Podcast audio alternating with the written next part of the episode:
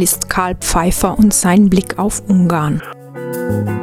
Na, und in den rechtsextremen Websites wäre ich natürlich unter der Gürtellinie angegriffen, aber da will ich überhaupt denen keine Reklame machen. Ich will die gar nicht nennen, wie sie heißen. Und das war zu erwarten. Also, das hat mich nicht überrascht. Am 6. Januar 2023 starb der Journalist Karl Pfeiffer. Ich befand mich zwischen allen Stühlen ähm, und das war Karl tatsächlich äh, immer wieder. Und das ist bei ihm nicht eine, eine Floskel. Ne? Das kann ja auch so eine politische Eitelkeit sein, dass er sagt, nee, ich bin zwischen allen Stühlen, ich lege mich nicht fest und ich suche mir äh, die Dinge selbst aus, ich bin ein frei denkender Mensch. Bei Karl war das nicht eine, eine Frage der Eitelkeit, sondern Karl ähm, war einfach Zeit seines Lebens keiner, der, der sich irgendwelchen Kirchen angeschlossen hat, seien sie nun äh, religiöser oder äh, politischer Natur, sondern der Fakten und Verhältnisse gesehen und benannt hat, daraus seine Schlüsse gezogen hat und daraus auch seine Positionen abgeleitet hat. Und deswegen war er zwischen allen Stühlen. Also nicht, weil er sich darin gefallen hat, sich nicht festlegen zu wollen. Im Gegenteil, er hat sich sehr festgelegt, allerdings eben auf inhaltliche und politische auch menschliche Positionen, von denen er nicht so leicht abzubringen war. So erinnert sich Ingo Pohn-Laugas, einer der AutorInnen des Films Zwischen allen Stühlen über Karl Pfeiffer. Die Lebenswege Karl Pfeiffers und seine Leistungen böten Stoff für viele Stunden Radio. Der Schwerpunkt dieser Sendung soll auf dem Aspekt liegen, der uns bei Radio Dreieckland mit Karl Pfeiffer in Kontakt gebracht hat. Seine Berichte über die politischen und gesellschaftlichen Zustände in Ungarn. Doch Ungarn hat auch viel mit Karl Pfeiffers eigenem Leben zu tun. In meinen Träumen erscheinen mir meine Eltern und Verwandten, die ihre Jugend in der glücklichen alten Zeit erlebten. Es war die Welt von vorgestern, aus der meine Eltern kamen. Im Habsburger Reich aufgewachsen und von ihm geprägt, sprachen sie nostalgisch von der Friedenszeit und meinten die Epoche vor 1914. Dabei erinnerten sie sich vor allem an eine Liberalität, eine Humanität, eine Generosität und Sicherheit, die es damals auch gab. Die K&K-Monarchie der Habsburger, die in den Nachfolgestaaten der Zwischenkriegszeit nachwirkte, wurde auch durch das mehrsprachige und mobile jüdische Bürgertum zusammengehalten. Meine Eltern gehörten diesem Bürgertum an. So schreibt Karl Pfeiffer in seiner Autobiografie. In einem Interview mit Radio Dreieckland skizzierte er die Situation der Jüdinnen in K&K Ungarn so. Es war eine liberale Herrschaft und zwar bis zum Ersten Weltkrieg. Da hat man den Juden verschiedene Möglichkeiten gegeben. Sie waren willkommen, Geschäfte zu machen, sie waren willkommen, bei der Eisenbahn zu arbeiten und so weiter und so fort. Warum? Zwei Sachen. Man brauchte sie, ja. Sie waren ein, ein urbanes Element und die äh, kleinen Aristokraten, also die Landlosen, gab es ja viele, die haben keine Konkurrenz gespürt mit den Juden, weil die wollten nicht ins Geschäftsleben, die wollten nicht in die Banken, die wollten Beamte werden, die wollten Offiziere werden und da gab es also kein wörtliches, kein, kein schriftliches, aber es gab ein Abkommen, wer was tut, ja? Karls Familie stammte aus Ungarn. Ein Urgroßvater hatte in der Revolution 1848-49 für Ungarn gekämpft. Seine Eltern werden beide in den 1880er Jahren in Ungarn geboren, das damals Teil der österreichisch-ungarischen Doppelmonarchie ist. Beide kommen aus jüdischen Familien. Sie sprechen Ungarisch, aber selbstverständlich auch Deutsch und ein Umzug zwischen den beiden Landesteilen ist jederzeit möglich. Sie ziehen 1908 nach Österreich, wo 1913 Karls Bruder Erwin geboren wird. Doch im Ersten Weltkrieg muss Karls Vater an die Front nach Galizien, während seine Mutter mit dem kleinen Kind wieder zu ihrer Familie nach Ungarn zurückkehrt. Nach dem Krieg, bekanntlich wurde Ungarn im November 18 eine demokratische Republik. Nach einem halben Jahr hat der Präsident dieser Republik die Macht an, an die Kommunisten übergeben.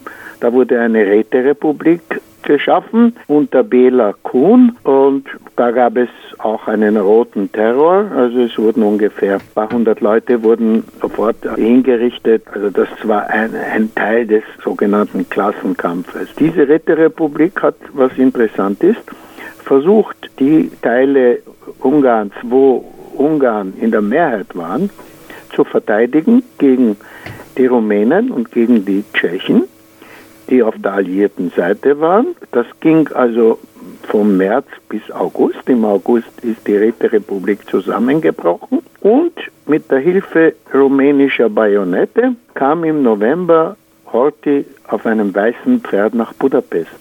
Und da wollte er die sündige Stadt Budapest, ja, wo also viele Juden gab und es gab viele Linke und es gab Arbeiter.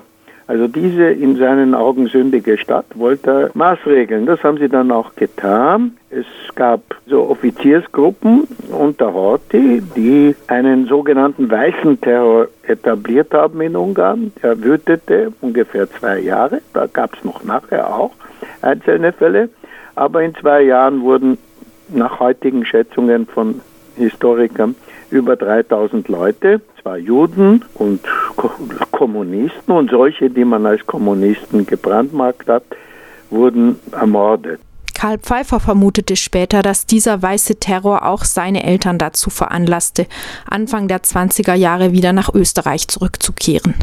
Sie nehmen die österreichische Staatsbürgerschaft an und wohnen in Baden bei Wien, wo Karl Pfeiffer am 22. August 1928 geboren wird.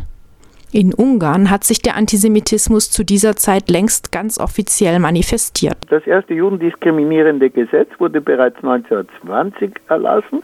Das war das sogenannte Numerus Clausus Gesetz. Dann ging es um die Beschränkung des Studiums von Juden an ungarischen Hochschulen. Aber auch in Österreich wächst Karl in einem Klima der gesellschaftlichen Isolation der Jüdinnen und Juden auf. Es war vollkommen ghettoisiert, also es gab keinen gesellschaftlichen Kontakt meiner Eltern zu Nichtjuden. Das hieß nicht, dass er nicht freundlich gegrüßt hätte und dass man nicht freundlich gesprochen hätte. Das hieß aber, keine Einladungen an Nichtjuden und wir wurden nicht eingeladen von Nichtjuden. Sein 15 Jahre älterer Bruder Erwin hatte aus dem spürbaren Antisemitismus früh die Konsequenz gezogen, sich der zionistischen Bewegung anzuschließen und nach Palästina auszuwandern. Sei immer stolz, ein Jude zu sein schreibt er seinem kleinen Bruder. Diese Aufforderung sollte für Karls weiteres Leben wichtig sein. Mit dem sogenannten Anschluss Österreichs an Nazi-Deutschland 1938 verschärft sich die Lage. Wie die Leute, diese hysterische Stimme von Hitler, ja, wie der geschrien und so. Und die Heil, Heil und so. Ein Volk, ein Reich, ein Führer. Und die Leute, ich habe gedacht, die, die Österreicher, das ist ein Volk von Idioten, ein Volk von, von das, das, das kam sofort automatisch. Also ich habe nicht, keinen Moment habe ich gedacht, dass die Recht haben können. Ich habe gedacht, das ist eine Irre. Die sind alle wahnsinnig geworden. Auch Karl selbst wird brutal angegriffen. 38 im April, da wurde ich in dieser kleinen Gasse, ich kam aus dem Doppelhofpark, wurde ich, und ich kam so rauf und da haben mich also drei oder vier Hitlerjungen sind hinter mir hergelaufen. Hier haben sie mich erwischt. Dort am Zaun, das werde ich nie vergessen, und zwar dort am ersten Zaun. Und dort haben sie mich gegen den Zaun gedrückt und mir die Gurgel, einer hat mir die Gurgel zugeschnitzt. Sagt Heil Hitler. Jetzt war ich aber entschlossen, wirklich. Das sind so existenzielle Momente, wo du wo man binnen aus dem Bauch sich entschließt. Das mache ich so oder mache ich so. Und ich war entschlossen, lieber krepiere ich, als dass ich das über meine Lippen bringe. Und das war immer in mir eine enorme Sturheit und eine enorme also Entschlusskraft, dass ich gesagt habe, in solchen Lagen, also das, das ist nicht bewusst gekommen, oder? Das kam so aus dem Bauch. Und in dem Moment kam die Nachbarin raus, eine adelige Baronin, und die hat denen Watschen versprochen und die sind dann weggelaufen. Karls Eltern nehmen ihn aus der Schule. Die Familie sieht sich gezwungen, Österreich zu verlassen. Ihr Haus wird, wie man damals sagt, arisiert. Sie sehen keinerlei Geld dafür. Erwin nach Palästina zu folgen, ist für Karls Vater unvorstellbar. In seinem Alter kann er sich nicht vorstellen, eine neue Sprache zu lernen. Viel näher liegt das vertraute Ungarn, wo noch zahlreiche Verwandte leben. Die Familie flieht im Sommer 1938 über Umwege, um ihr Ziel zu verschleiern.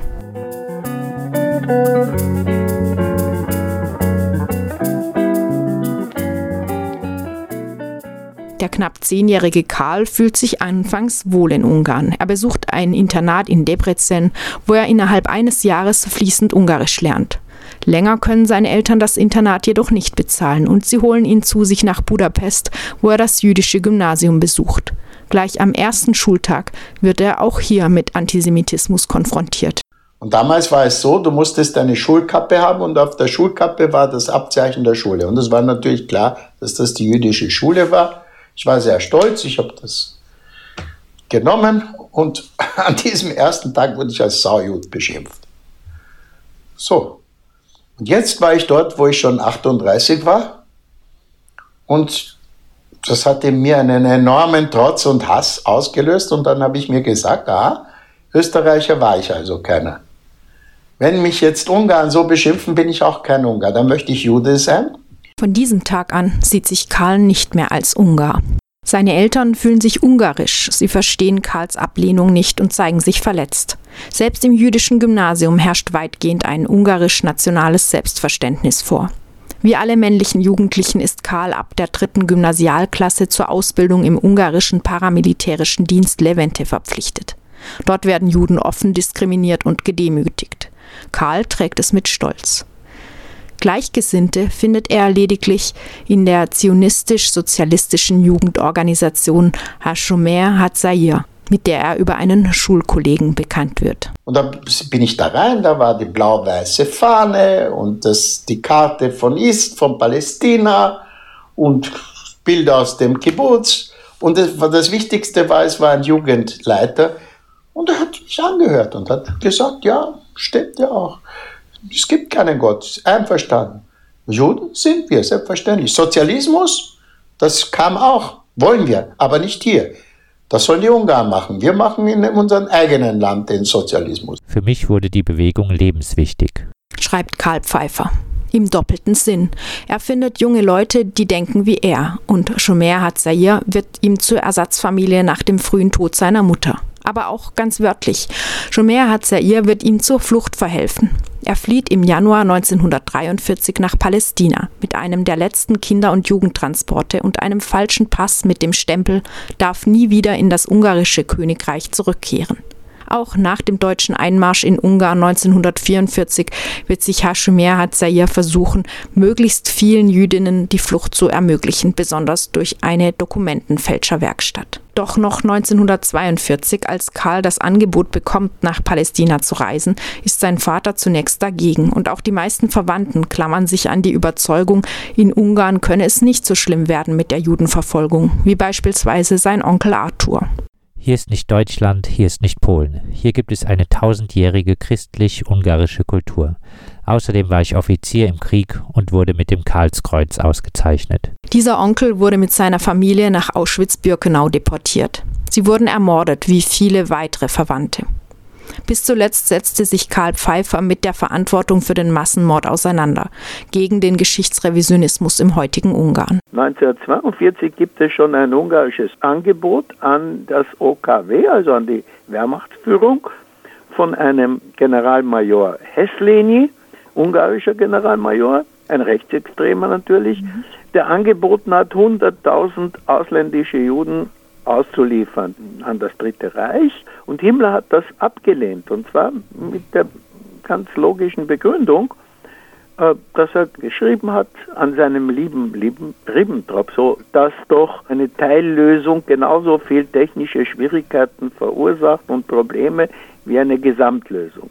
Und solange Ungarn nicht bereit ist, auch die ungarischen Staatsbürger auszuliefern, will er das nicht machen. Und das haben sie auch nicht gemacht, konnten sie auch nicht machen. Aber schon Ende 1942 sehen schon die ungarischen Eliten, und zwar die, die nüchternen, nicht die ganz rechtsextremen, die Elite ist geteilt in Ungarn, in hauptsächlich rechtsextreme, auch deutschstämmige Offizierskorps der Armee. Also da sind sehr viele Deutschstämmige, die mit Hitler paktiert haben. Und auf der anderen Seite gibt es natürlich auch Offiziere, die nicht so denken und äh, der Kreis umhaut die und die möchten schon aussteigen aus dem Krieg, aber natürlich nicht äh, Richtung Sowjetunion. Was sie sich erhoffen, ist eine britische oder amerikanische Invasion der Balkanstaaten. Und da sind sie bereit zu verhandeln. Das führt so, dass sie das ganze Jahr 43 verhandeln auch ungarische Geschäftsleute, Journalisten, Diplomaten mit den Alliierten kommen aber nicht zu einem grünen Zweig. Und aber das Reichssicherheitshauptamt, also Heinrich Himmler, die wissen darüber Bescheid, informieren Hitler und es erfolgt die deutsche Besetzung Ungarns am 19. März 1944. Und da geht es dann im Windeseile. Eichmann kommt mit einem kleinen Stab nach Ungarn, ist ganz erstaunt, wie hilfreich die ungarische Administration ist, wie begeistert. Und wirklich, die ungarische Administration macht Überstunden. In kürzester Zeit sind die Juden in der Provinz, also in Budapest nicht so ganz, aber in der Provinz werden sie ghettoisiert, sie werden ihres Eigentums beraubt und am Ende, binnen ein paar Wochen, also vom Mai bis 8. Juli gehen 147 Züge nach Auschwitz-Birkenau. Sie werden von der ungarischen königlichen Gendarmerie, die nach der Wende rehabilitiert wurde, von diesen Leuten werden sie hereingepeitscht, auch Kinder und Frauen, in Viehwaggons der Deutschen Reichsbahn zu 80 Personen und deportiert. Und Horthy sagt kein Wort dazu, denn das ist seine Regierung. Wie gesagt, er hat dann zugestimmt. Nun, nicht nur das, er hat den ungarischen Botschafter in Berlin, den hat er zum Regierungschef gemacht. Und zwar am 23.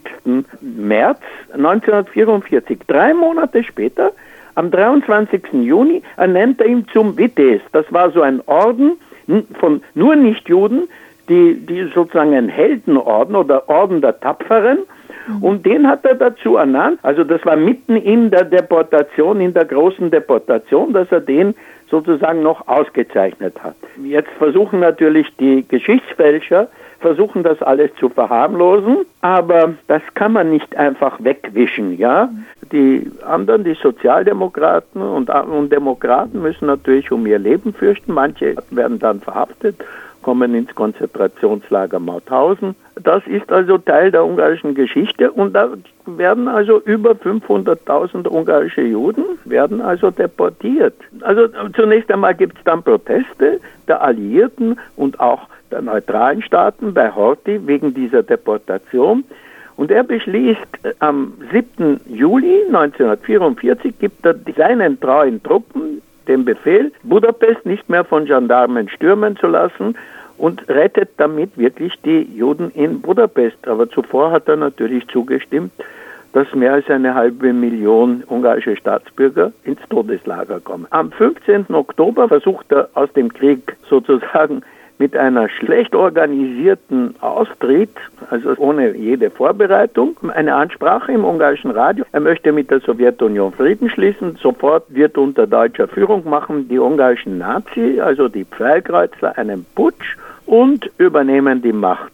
Und heute kommt, wird also interniert. Aber das lesen Sie auch in linken Zeitungen oft. Äh, ja, die Pfeilkreuzler haben die Juden deportiert aus Ungarn. Und das ist einfach so nicht wahr. Die Pfeilkreuzler konnten keine Juden mehr mit Zügen deportieren, weil die Sowjetunion, also die Rote Armee war im Anmarsch.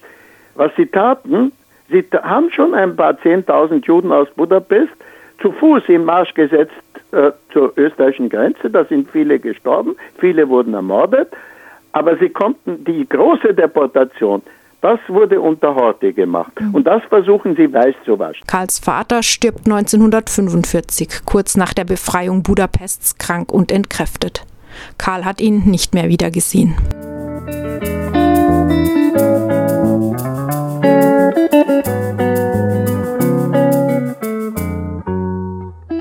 Die ersten Jahre in Palästina verbringt der junge Karl in Kibbutzim, wo er Hebräisch lernt und lebenslange Freundschaften begründet.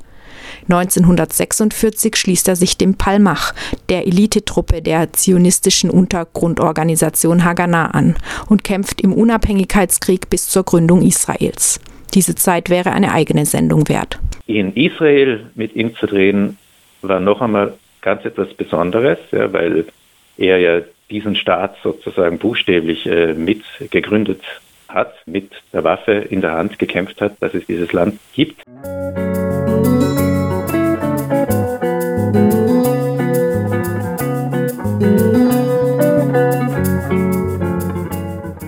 (1951) kehrt Karl Pfeiffer nach Österreich zurück, wo er die Erfahrung macht, durchaus nicht freundlich aufgenommen zu werden. In Österreich angekommen musste ich in Innsbruck bei der Staatspolizei vorsprechen.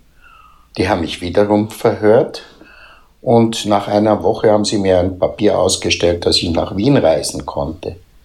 Und jetzt kommt natürlich das Schöne. Schon in Innsbruck sagten sie mir, dass Heimkehrer sind nur diejenigen, die in der Wehrmacht gedient haben, beziehungsweise in der Waffen-SS.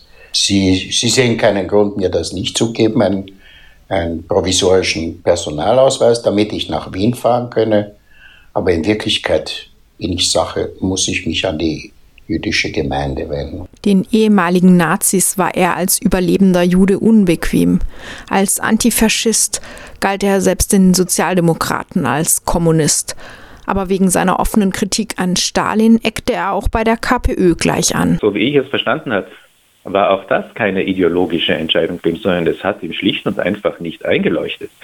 Der Stalinismus, ähm, von dem die KPÖ zu einer bestimmten Phase natürlich auch äh, geprägt äh, war, ähm, den fand er unsinnig und den fand er problematisch und als solches hat er das benannt. Also sein Problem war es nicht, äh, kann ich mich Kommunist nennen oder habe ich eine Scheu, mich so zu nennen, sondern er hat sich angesehen, was er vorgefunden hat und wenn es ihm nicht gefallen hat, dann hat er das genau so benannt. So wurde Karl Pfeiffer kein Kommunist und verzichtete auch sonst auf das für das eigene Fortkommen fast unabdingbare Parteibuch irgendeiner Couleur. War es auch sehr auffällig, dass er eben auch, als er nach Österreich zurückgekehrt ist, dass er von Anfang an eben sich auch keinem politischen Lager anschließen wollte, verbindlich. Und das kann in Österreich äh, nachhaltig äh, problematisch sein, weil Österreich lange Jahre geprägt war und es bis heute ist eben von parteipolitischen Netzwerken und äh, Bündnissen. Karl Pfeiffer erträgt Österreich nicht, lebt und arbeitet wiederholt im Ausland.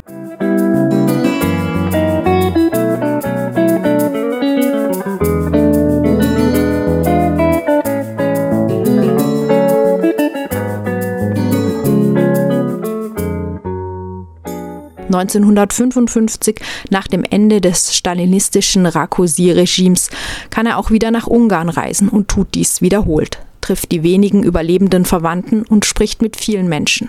Mit einem gewissen sozialistisch geprägten Wohlwollen angekommen, bemerkt er sofort die Unzufriedenheit der Bevölkerung. Es folgt die ungarische Revolution vom Herbst 1956, die jedoch nach wenigen Wochen von der sowjetischen Armee blutig niedergeschlagen wird. In seinen autobiografischen Aufzeichnungen schreibt Karl Pfeiffer wenig darüber. Nach der Revolution von 1956 in Ungarn erhielten nur Geschäfts- und Ideologiereisende ein Einreisevisum nach Ungarn. Da ich nicht dazu gehörte, konnte ich erst nach der Erklärung Janosch Kadas, wer nicht gegen uns ist, der ist für uns, mit der er im Dezember 1961 eine Liberalisierung ankündigte, 1962 nach Ungarn reisen. Lange handelt es sich um Urlaubsreisen bis 1979, als Karl Pfeiffer in Budapest mit DissidentInnen in Kontakt kommt. Daraus entsteht Karl Pfeiffers erster Artikel für die österreichische Arbeiterzeitung, indem er unter anderem auf Wohnungsnot, Korruption und die weltweit höchste Selbstmordrate aufmerksam macht und damit seine journalistische Laufbahn beginnt. Wenig später wird er Redakteur der Zeitung der israelitischen Kultusgemeinde in Wien. Außerdem arbeitet er als freier Journalist für verschiedene Medien. Obwohl er anfangs unter Pseudonym schreibt, wird seine Tätigkeit von den ungarischen Behörden registriert. In den 80er Jahren wird er viermal aus Ungarn ausgewiesen. Hintergrund ist wohl vor allem seine Berichterstattung über Wehrdienstverweigerer, so 1982 in der Arbeiterzeitung. Vor drei Jahren wurde Josef Merzer Senior als 47-Jähriger zum ersten Mal zum Militär einberufen. Merzer und sein Sohn waren Aktivisten der katholischen Friedensbewegung und die Behörden wollten ein Exempel statuieren. Nachdem Mercer Senior sich weigerte, eine Waffe zu ergreifen, wurde er deswegen sechs Monate in einer psychiatrischen Klinik interniert. Auch während und nach der Wende 1989 schaut Karl Pfeiffer genauso kritisch auf die ungarischen Zustände wie zuvor. Aus seinen damaligen Artikeln lässt sich nachverfolgen, wie schnell in den 1990er Jahren der schon zuvor existierende Antisemitismus, Antiziganismus und Nationalismus explodierten. So in der Zeitung Der Standard 1992. In der Nacht vom 11. auf den 12. Dezember 1992 wurde ein Brandanschlag auf die Wohnung eines Budapester Oberrabbiners durchgeführt. In der Nacht zum letzten Sonntag wurde die Budapester Synagoge von Unbekannten geschändet. Antisemitische und rassistische Publikationen und das Tragen narzisstischer Abzeichen sind in Ungarn nicht verboten. Einige Abgeordnete der Regierungskoalition verlangen jedoch die Denunziation derjenigen, die die Würde der ungarischen Nation beleidigen. Wer die rechtsextremen Umtriebe kritisiert, beleidigt ihrer Meinung nach das gesamte Ungarntum. Die Anführerin dieser Gruppe, eine MDF-Abgeordnete, unterstützt tatkräftig die rechtsextreme Holocaust-verniedlichende Zeitschrift Hunia, für die in regierungsnahen Zeitungen geworben wird. Diese Entwicklung verschärft sich unter Viktor Orban, der 2010 nach einer ersten Amtszeit 1998 bis 2002 als Ministerpräsident Ungarns wiedergewählt wird. Ausschnitte aus Interviews, die Karl Pfeiffer uns bei Radio Dreieckland seither gegeben hat, vermitteln einen Eindruck von seiner Analyse. Wenn Sie äh, nicht mehr sich Republik nennen, dann ist das richtig. Mhm. Es geht in Richtung eines autoritären Staates. Wir schwören, dass wir die geistige und seelische Einheit unserer in den Stürmen des vergangenen Jahrhunderts in Teile zerrissenen Nation bewahren werden. Was heißt das? das, das es gibt keine geistige und seelische Einheit aller Ungarn, ja? Sie wollen zeigen, dass sie mit der demokratischen Vergangenheit der letzten 20 Jahre eindeutig brechen. Es zeigt, dass sie eigentlich geistig eher zu tun haben mit der rechtsextremen nationalsozialistischen Lobby, als mit den vielen Ungarn, die Demokratie haben wollen. Karl Pfeiffers Blick geht dem vieler internationaler Medien voraus und über das hinaus, was diese dann bisweilen recht gleichförmig skandalisieren. Die Bevölkerung ist natürlich betroffen von ihrer wirren Wirtschaftspolitik. Also der Forint ist aufgrund ihrer Erklärungen und ihrer wirren Wirtschaftspolitik in den Keller gesaust. Und, und, und. Also es gibt sehr viele Verletzungen der demokratischen Gepflogenheiten. Es gibt keine, es gibt keine Gewaltentrennung mehr. Ähm, es gibt in, in, in, auf gewissen Gebieten, es gibt zum Beispiel so etwas wie eine Beschränkung der äh, Kompetenzen des Verfassungsgerichtes. Es gibt so etwas wie, dass der konservative Chef des der Budgetberatungskommission der ungarischen, also ein Universitätsprofessor, ein ungarischer, den sie aus Amerika zurückgeholt haben, und ein konservativer, ja, äh, der hat Kritik geäußert an der Wirtschaftspolitik und ist schon gegangen worden. Also es ist, es ist es ist sehr viel Detail, was man so, was der deutsche Leser und der deutsche Konsument natürlich nicht mitbekommt in seinen Zeitungen, aber die Ungarn bekommen das mit. Zeitlebens arbeitet er dem Geschichtsrevisionismus der Regierungspartei Fidesz und ihrer Getreuen entgegen. Ungarn ist kein Unschuldsengel, wie das kitschige Besatzungsdenkmal von 2014 suggeriert. All das, was Fidesz da macht, die Geschichtsfälschung, das ist ja nicht nur dieses Denkmal, das ist ja ein ganzes, ein ganzes Kompendium von Geschichtsfälschung. Da gibt es ja noch eine Historikerin, die das Haus des Terrors dirigiert, äh, eine Frau Maria Schmidt, die öffentlich als Geschichtsfälscherin und Holocaust-Relativiererin genannt wird in einem Privatfernsehen und die nicht klagt, die das auf sich sitzen lässt, weil sie es auf sich sitzen lassen muss. Sie ist eine Geschichtsfälscherin. Mhm. Und, und, und. Im Detail nachweisen kann er immer wieder auch den heute grassierenden Antisemitismus. Für seine klaren Worte wurde er in Ungarn teils scharf angefeindet unter anderem für ein Interview mit der Philosophin Agnes Heller über Rechtsextremismus in Ungarn. Ich habe darauf hingewiesen, dass in Echo TV, das ist eine private Fernsehstation, die Orbans Freund gehört, einem Millionär namens Gabor Széles, antisemitische äh, Töne zu hören sind und dass dort auch ein antisemitischer Journalist sozusagen Programme hat und haben daraus sozusagen mir unterstellt, ich hätte Viktor Orban persönlich beschuldigt, habe ich nicht getan. Ich habe nur den Tatbestand niedergeschrieben, wie es ist. Na, und in den rechtsextremen Websites wäre ich natürlich unter der Gürtellinie angegriffen, aber das ist überhaupt nicht, also da will ich überhaupt denen keine Reklame machen. Ich will die gar nicht nennen, wie sie heißen. Ähm, und das war zu erwarten. Also das hat mich nicht überrascht. Aber insbesondere diese rechtsextremen Websites greifen Frau Heller an, unmögliche Sprache gebrauchend, was zeigt, dass sie nicht nur antisemitisch sind, sondern selbstverständlich auch frauenfeindlich. Und ich bekam eine E-Mail von einem ungarischen Universitätsprofessor, der mich unbedingt sprechen wollte. Und ich, er kam zu mir und hat mir folgende Geschichte erzählt. Der Mann ist 70 Jahre alt. Er hat mir erzählt, und ich erzähle es so, wie er es mir gesagt hat. Mein Vater war Jude, hat an der Universität studiert. Als er fertig war mit 26, hat er geheiratet, eine Protestantin aus Ostungarn und hat sich taufen lassen. Ich bin schon als Christ geboren und habe wiederum eine Protestantin geheiratet. Mein Sohn ist Chefredakteur eines linksliberalen Magazins und wird als Jude beschimpft.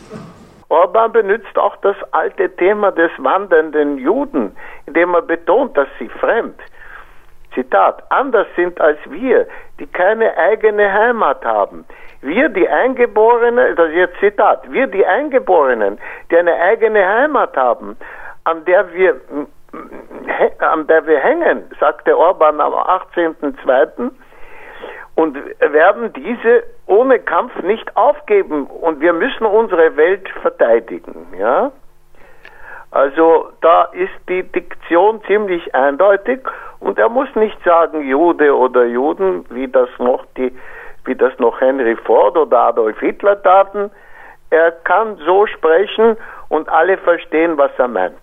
Karl Pfeiffer stellt Zusammenhänge her. So dient der schamlose Antisemitismus von Jobbik und Fidesz auch der Ablenkung von anderen Themen. Fidesz ist natürlich sehr interessiert, dass die Leute nicht über den Raubzug, den sie veranstalten, spricht, sondern über solche Themen. Also so gesehen ist das auch eine Ablenkung von der konkreten Politik, davon, dass vier Millionen Ungarn unter dem Existenzminimum oder gerade am Existenzminimum vegetieren, dass über eine halbe Million Ungarn das Land verlassen hat. Also dann redet man gar nicht von der unheimlich großen Korruption dieser Fidesz-Regierung und ihr nahestehenden und äh, man redet eher über Geschichte und äh, tut dann auch den Antisemitismus aufschaukeln. Und es ist besser, man redet darüber, aber nicht in aufklärenden Sinn, sondern im Sinne der Gegenaufklärung, als wenn man über ihre eigenen Missetaten reden würde. Einmal mehr erweist sich Karl Pfeiffer als unideologischer Mensch. Von Orbans Losung einer illiberalen Demokratie lässt er sich nicht dazu verleiten, Orbans kapitalistische und neoliberale Politik Politik zu verkennen, von seiner antidemokratischen Tendenz natürlich ganz zu schweigen. Fidesz ist ja nicht prinzipiell gegen den Kapitalismus.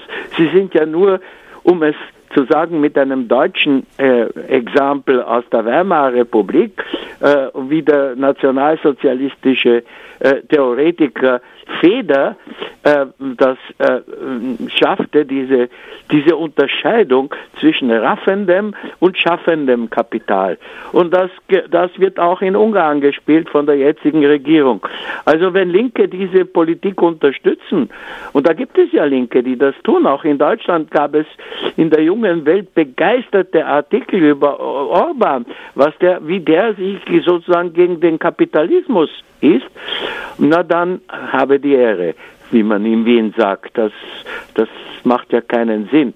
Auch als Journalist äh, war er kein Mann der Floskeln. Er hat sich sehr dagegen gewehrt, wenn wir das Beispiel jetzt eben illiberale Demokratie oder vieles andere, er hat nichts einfach Formulierungen, Wendungen, Losungen einfach so übernommen, weil sie gerade opportun sind oder weil sie sich gerade anbieten, sondern hat es immer mit seinem unakademischen Hintergrund, den er hatte, sehr klar ähm, analysiert und kritisiert und, und eben hinterfragt. Also das ist ein schönes Beispiel dafür, dass seine Analysen eben tatsächlich Ergebnis waren von, von Beobachtung und, und Beurteilung und nicht davon, äh, irgendetwas nachzusprechen, das gerade in irgendeiner Weise in aller Munde ist. Jetzt zum Beispiel das Neue, die Witwenpension und die Waisenpension, die wird nicht mehr Witwenpension, und Waisenpension sein, sondern Witwen- und Waisenunterstützung. Und das heißt, die kann die Regierung, wann immer sie es für richtig hält, kürzen bzw. ganz wegnehmen.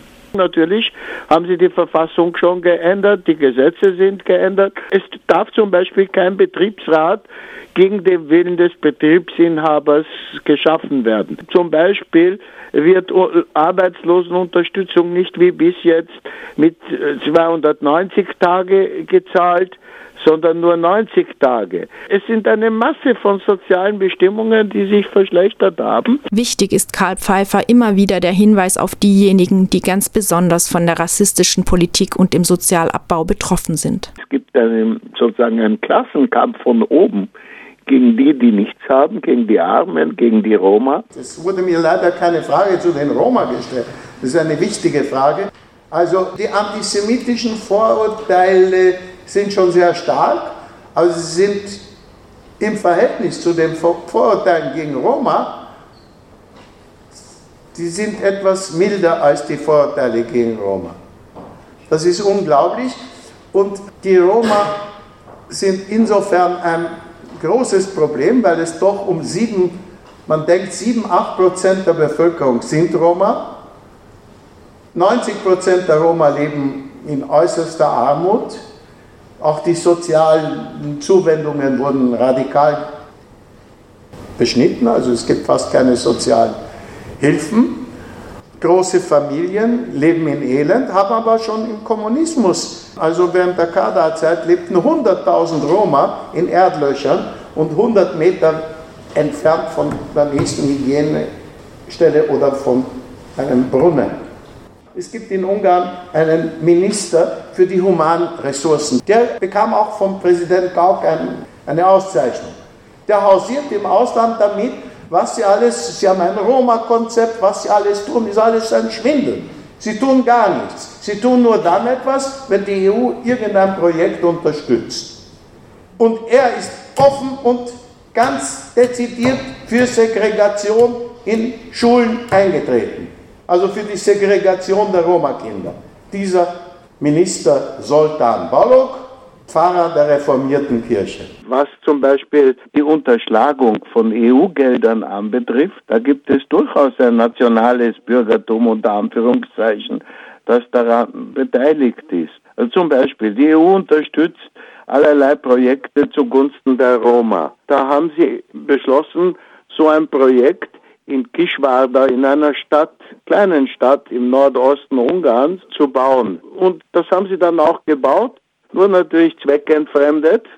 Roma können jetzt nicht reingehen in das Gebäude. Und das Geld, das vorgesehen wurde für ein Roma-Kulturhaus, wird jetzt verwendet für den Training von Wasserpolo-Mannschaft in Kishwarda. Also das ist ein Gebäude, das mit mehr als zwei Millionen Euro gebaut wurde. Suppenküchen für Arme werden zum Beispiel 2017 mit neuen Regelungen in ihrer Arbeit behindert.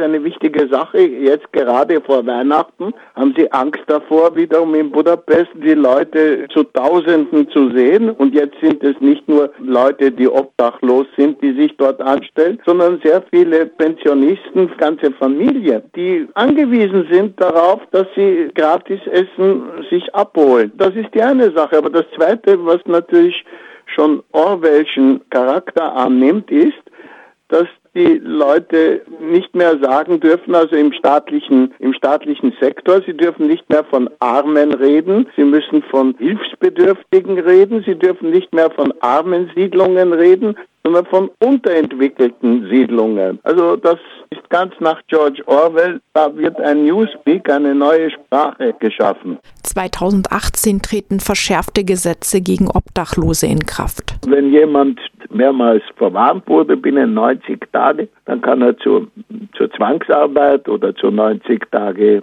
Gefängnis verurteilt werden und, und, und zur Strafe, Geldstrafe, also man kann ihm alles wegnehmen. Und ein ungarisches Gefängnis ist natürlich nicht zu vergleichen mit einem österreichischen. Also das ist ganz schrecklich. Und ich war jetzt in Budapest, also Ende November, vor nicht allzu langer Zeit, und habe gesehen, tatsächlich, man sieht schon viel weniger Obdachlose in den Straßen, in den Unterführungen.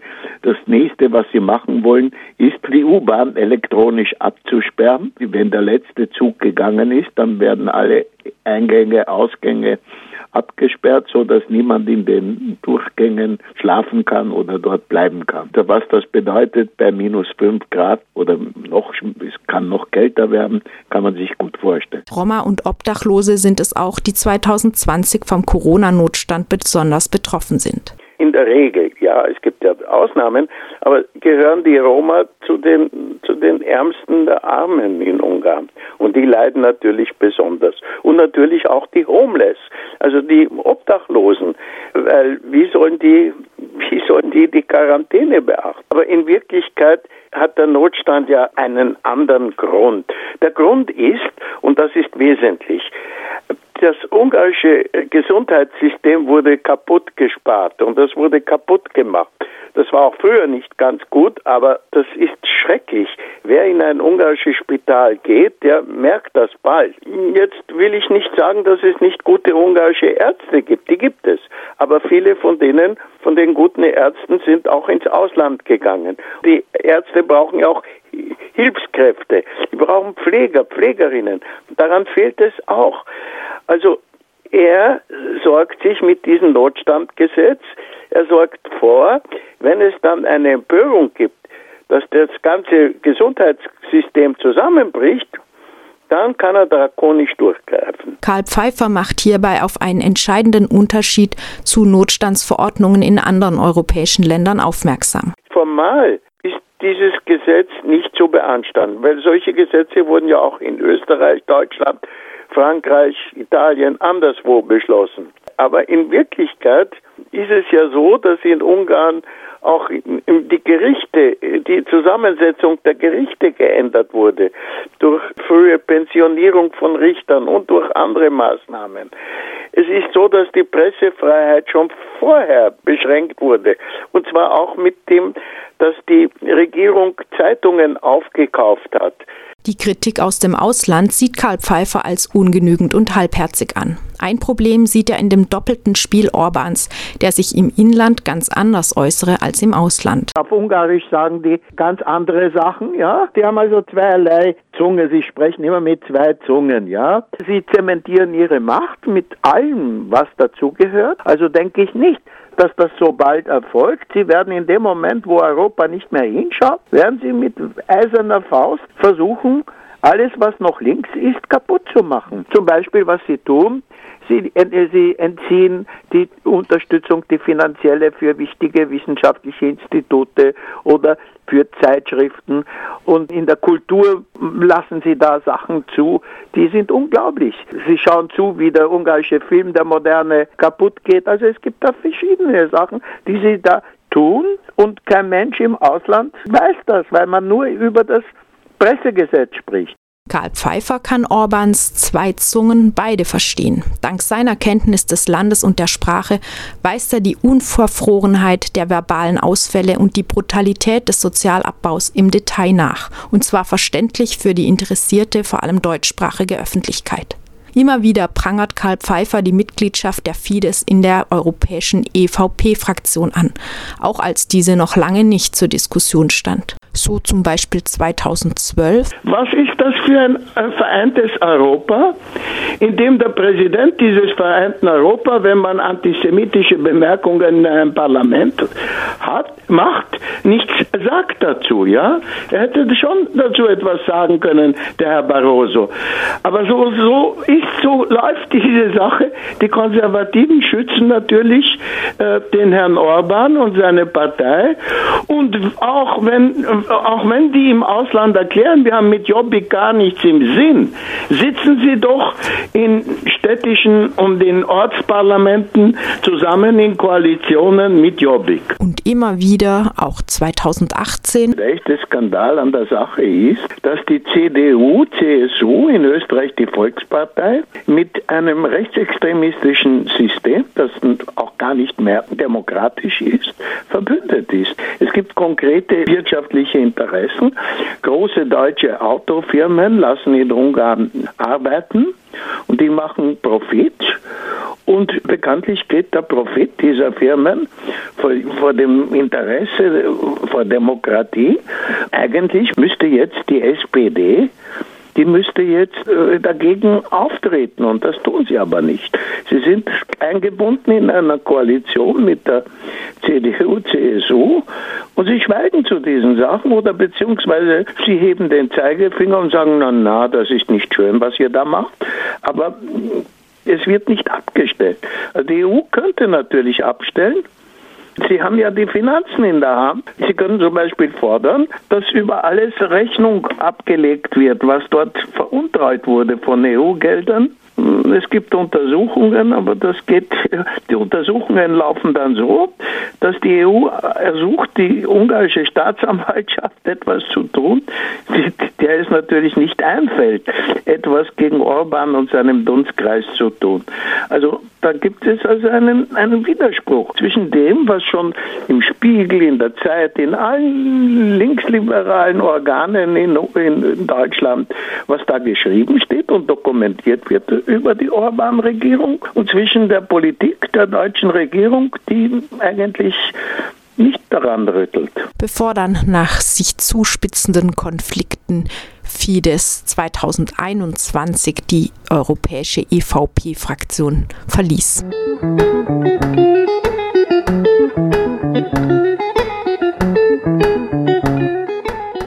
Gibt es Hoffnung auf einen Wandel? In seiner Einschätzung der Opposition und linker zivilgesellschaftlicher Kräfte schwankt Karl Pfeiffer zwischen vorsichtigem Optimismus, so 2011, ein Jahr nach Orbans erster Wiederwahl. Schauen Sie, diese Partei, da gibt es ja keine ideologische Kohäsion oder eine, eine Interessenkohäsion zwischen allen Mitgliedern von Fidesz. Und diese Widersprüche, die werden jeden Tag klarer. Sie machen sich jeden Tag lächerlicher. Also es heißt schon, dass ich optimistisch bin, dass ich meine ähm, und hoffe, dass diese Regierung nicht noch einmal gewählt wird. Aber vielleicht irre ich mich. Es ist schwer, hier etwas zu prophezeien. Aber wichtig ist zu wissen, dass äh, heute in Ungarn die Stimmung sich geändert hat. Sie ist nicht mehr die gleiche, wie sie war, als diese Regierung im April 2010 äh, gewählt wurde. Und Pessimismus. Die oppositionellen Medien, die es gibt, die erreichen nur eine Minderheit der Ungarn. Und die allergrößte Mehrheit sieht das staatliche Fernsehen.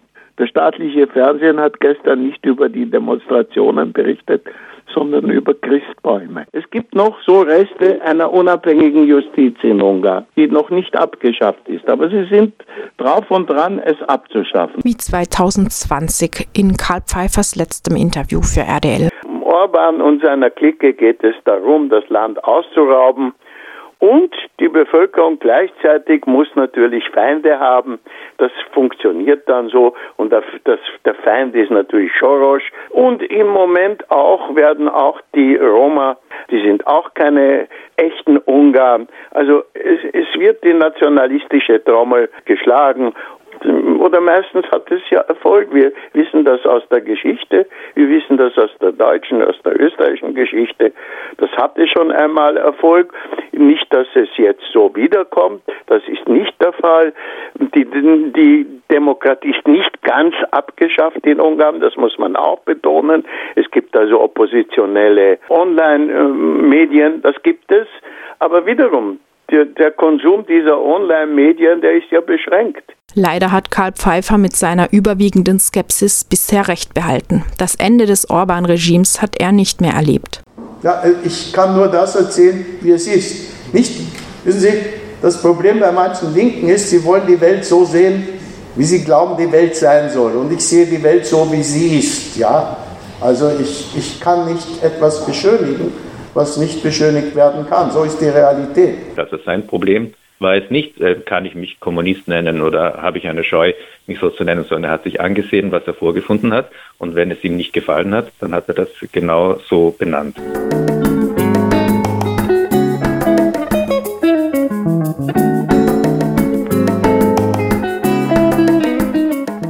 Unbestechlich bleibt auch Karl Pfeiffers Blick auf Österreich, das Land, wo er letztlich doch dauerhaft lebt. Ab 1989 gemeinsam mit seiner Frau Dagmar Pfeiffer, die ihn in seiner Arbeit stark unterstützt, ebenso wie in seinen Auseinandersetzungen.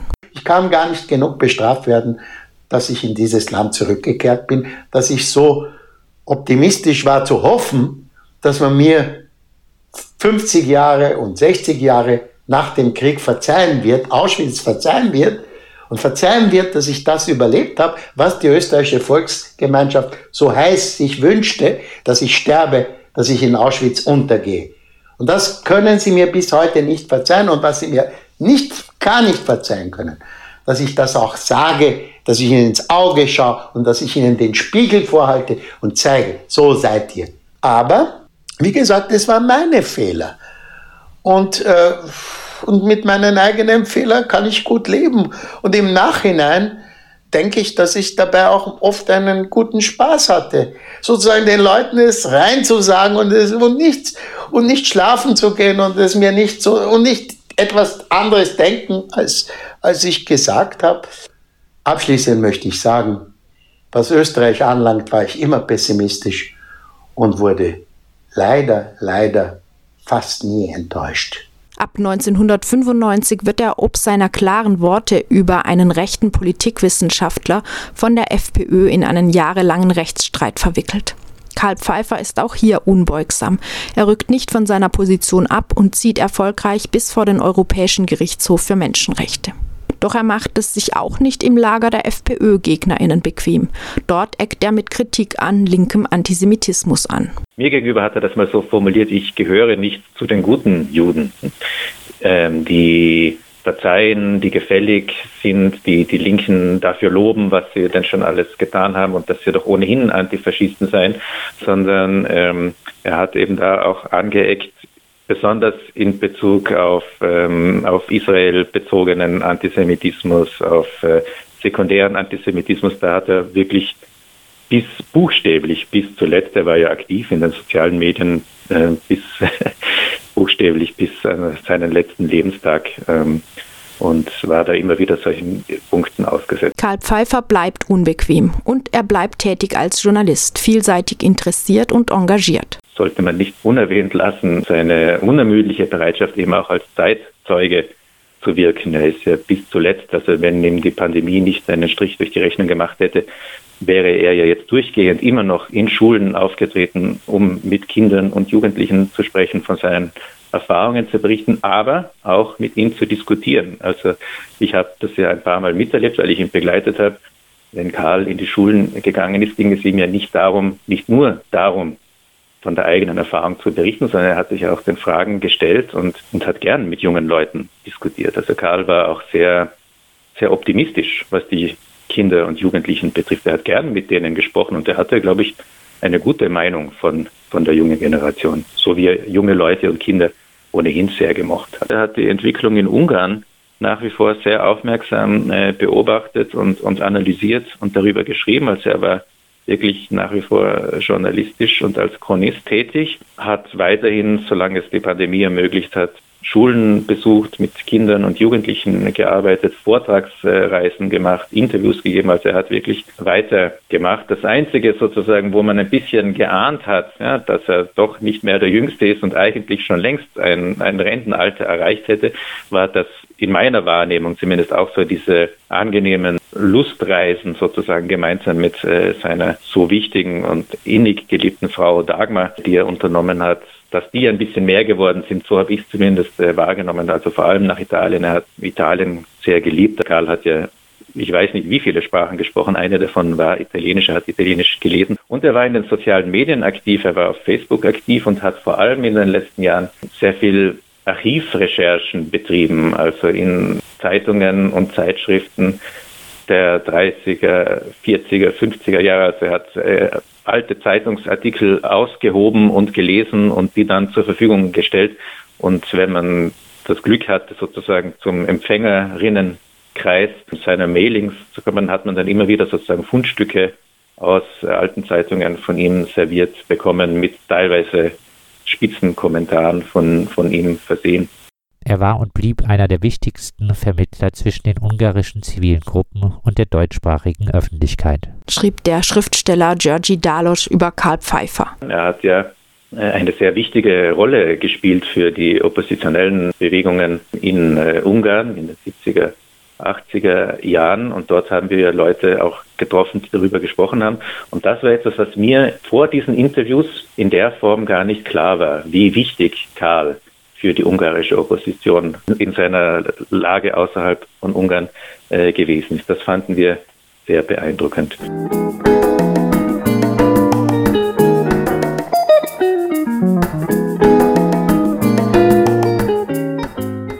Erst in seinen letzten Lebensjahren wurde seine Leistung im offiziellen Österreich anerkannt und er mehrfach geehrt. Die Tatsache, dass Karl zum Beispiel sehr spät erst äh, geehrt wurde jetzt von der Republik, von der Stadt Wien und so weiter. Das sind ja Dinge, die erst in den allerletzten Jahren äh, passiert sind. Das hat sicher auch damit zu tun, dass er unter Anführungszeichen schlecht vernetzt war. Aber warum war er schlecht äh, so gesehen vernetzt?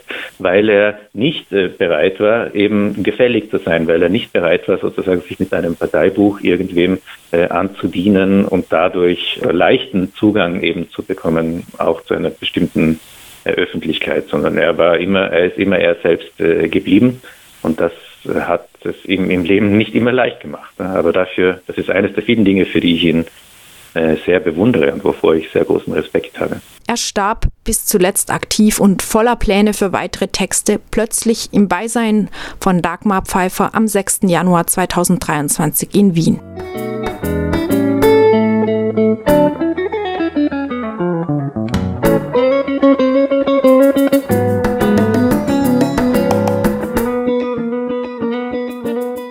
Ein großer Verlust.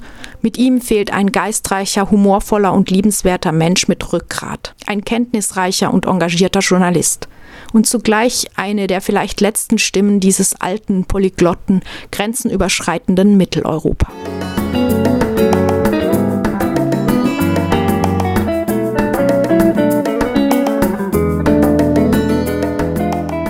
Diese Sendung wurden Ausschnitte aus dem Film Zwischen allen Stühlen Lebenswege des Journalisten Karl Pfeiffer aus dem Jahr 2008 verwendet. Für die Erlaubnis danke ich den AutorInnen Daniel Binder, Mary Kreuzer, Maria Pohn, Thomas Schmiedinger und ganz besonders Ingo Pohn-Laugers, der mir zusätzlich ein Interview mit einer persönlichen Würdigung seines Freundes Karl Pfeiffer gegeben hat.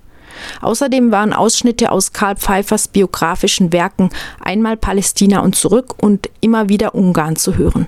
2015 und 2016 erschienen bei Edition Kritik. Und schließlich Ausschnitte aus den vielen, vielen Interviews, die Karl Pfeiffer für Radio Dreieckland ab 2010 gegeben hat. In Gänze sind sie nachzuhören unter rdl.de. Für die Sendung verantwortlich ist Johanna Wintermantel.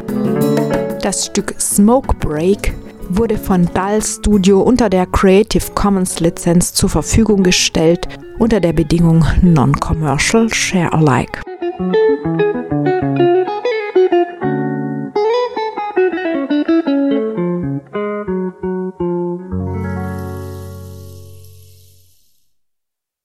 Zum Glück wurde das ähm, Gesetz ja nun doch vom Präsidenten abgelehnt.